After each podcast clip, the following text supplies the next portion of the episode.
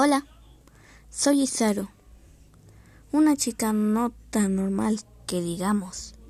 Cada que me pongo cualquier prenda, se ponen unas líneas azul. Nunca fui a la escuela. Mi madre me enseña en casa. Bueno, más bien me enseñaba. Ella me adoptó cuando era bebé. Era maestra, hasta que murió por cáncer. Me dejó dinero. Sabía lo que pasaría. Voy de compras para mañana poder entrar a la escuela. No quiero, pero tengo que ir.